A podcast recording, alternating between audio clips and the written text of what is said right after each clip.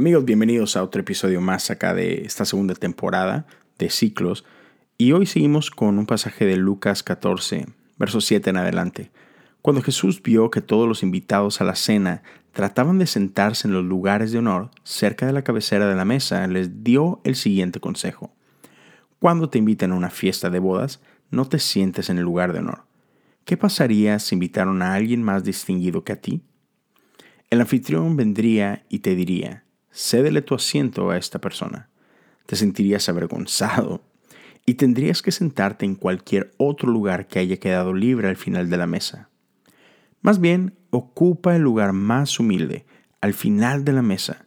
Entonces, cuando el anfitrión te vea, vendrá y te dirá, amigo, tenemos un lugar mejor para ti. Entonces serás honrado delante de todos los demás invitados pues aquellos que se exaltan a sí mismos serán humillados, y los que se humillan a sí mismos serán exaltados. Luego Jesús se dirigió al anfitrión, cuando ofrezcas un almuerzo o des un banquete, le dijo, no invites a tus amigos, hermanos, parientes y vecinos ricos, pues ellos también te invitarían a ti, y esa será tu única recompensa. Al contrario, invita al pobre, al lisiado, al cojo y al ciego. Luego, en la resurrección de los justos, Dios te recompensará por invitar a los que no podían devolverte el favor. Al oír esto, un hombre que estaba sentado a la mesa con Jesús exclamó, Qué bendición será participar de un banquete en el reino de Dios. Jesús respondió con la siguiente historia. Un hombre preparó una gran fiesta y envió muchas invitaciones. Cuando el banquete estuvo listo, envió a su sirviente a decirles a los invitados, vengan, el banquete está preparado. Pero todos comenzaron a poner excusas. Uno dijo, acabo de comprar un campo y debo de ir a inspeccionarlo, por favor, discúlpame. Otro dijo, acabo de comprar cinco yuntas de bueyes y quiero ir a probarlas, por favor, discúlpame. Otro dijo, acabo de casarme, así que no puedo ir. El sirviente regresó y le informó a su amo lo que le habían dicho. Su amo se puso furioso y le dijo, ve rápido a las calles y callejones de la ciudad e invita a los pobres, a los lisiados, a los ciegos y a los cojos. Después de hacerlo, el sirviente informó, todavía queda lugar para más personas. Entonces su amo dijo, ve por los senderos y detrás de los arbustos y a cualquiera que veas, insístele que venga para que la casa esté llena pues ninguno de mis primeros invitados probará ni una migaja de mi banquete. ¡Wow! Dice, los pobres, los lisiados, los ciegos, los cojos. Yo, yo no sé qué significa hacer estas cosas, pero en cierta forma, guardando toda proporción, sé lo que es ser rico, porque si somos honestos y fríos, si, si tú estás escuchando esto, eres de los ricos del mundo. No, no, no, no, no, tenemos que compararnos con Bill Gates ni, ni con uh, Elon Musk ni nada. Ah, la mayoría del mundo no vive en las condiciones que, que tú y yo vivimos. Somos, somos afortunados, somos, somos bendecidos. Entonces, e, e, en ese sentido, creo que tú y yo podemos entender cómo se ve ah, salud, independencia, privilegio y, honor. Y podemos ver aquí que Jesús está del lado del pobre, Jesús está del lado del, menospreciado. Y, creo que cabe la pregunta de que, wow, ¿por qué será esto? Y quizás puede ser porque esta es gente que reconoce su necesidad de Dios, ¿verdad? Y, este, y eso hace a prosperidad y, salud y seguridad e independencia, privilegio y honor, y honor como que cosas peligrosas para, para nuestra relación. Porque, man, creo que, creo que a veces nos confiamos de más y ignoramos a Dios porque pues parece que todo va bien y, Y no sé, es triste, pero es cierto que a veces corremos a Dios solamente en nuestro momento de necesidad. Entonces, e, en esta historia tenemos que entender y reconocer que Jesús está queriendo tener una cena, una fiesta con gente de estatus, con gente de honor. Y entonces, esta es la gente que termina por rechazarlos.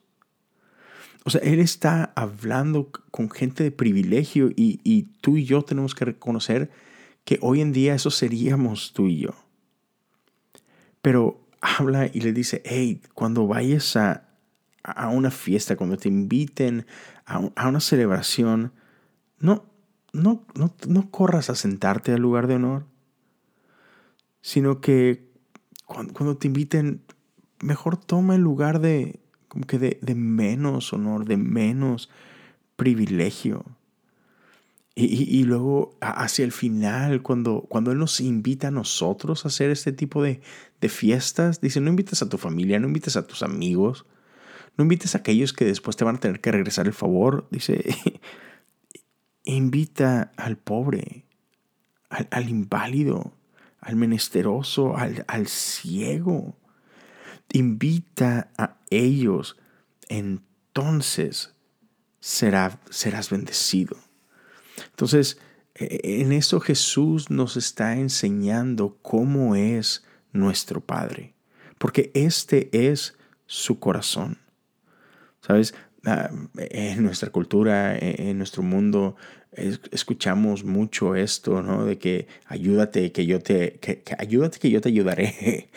Entonces, ya, y creo que muchas veces vivimos bajo este concepto donde estamos tratando de empujar nuestras agendas, estamos tratando de avanzar nuestros propios reinos, o, esta palabra que usan mis amigos Sam y Benjamín, estamos, estamos buscando promovernos a nosotros mismos, ¿no?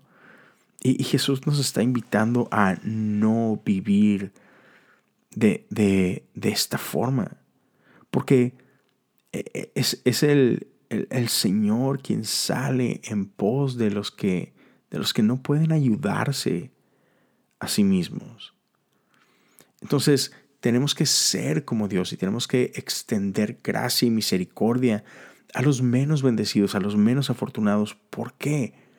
Porque solamente así, cuando estamos dispuestos a invitarlos a ellos a la mesa, es que quizás nuestra venda puede caer de nuestros ojos y podemos darnos cuenta que realmente no hay diferencia entre ellos y nosotros. O sea, esto va mucho más allá de distribución de bienes o de, o, de corregir los, los males de, de la sociedad capitalista. O sea, no se trata, no se trata de esto, sino que a veces nosotros vemos con desprecio a esta gente que, que le ha ido mal, y a veces somos tan soberbios que pensamos de que es que eso es lo que se merecían. Es que han de ser flojos, es que no lucharon, es que... Y, juzgamos su carácter y juzgamos su persona. Sin embargo, estamos llamados a extender gracia y extender misericordia a ellos. ¿Por qué? Porque esa misma misericordia nos ha sido extendida a nosotros y quizás solamente en relación con ellos podemos darnos cuenta de que ese es el caso, que, que nosotros necesitamos esa misma misericordia que ellos hoy necesitan. Entonces, ya, estas acciones nos invitan a humildad, nos invitan a un amor más genuino, más puro en otras palabras, esto, esto nos invita a vivir en santidad. Entonces, reconozcamos que, que nos necesitamos mutuamente. No, no, importa si tienes o si no tienes. Nos necesitamos unos a otros. Y esto no se trata de caridad. Se trata de amor. Se trata de relaciones. Se trata de, de vivir en esta en esta danza divina, esta danza de, de amor celestial. ¿Por qué no oramos? Señor Jesús, ten misericordia de mí, un pecador. Señor Jesús, ten misericordia de mí, tu Hijo. Señor Jesús, ten misericordia de mí, un santo.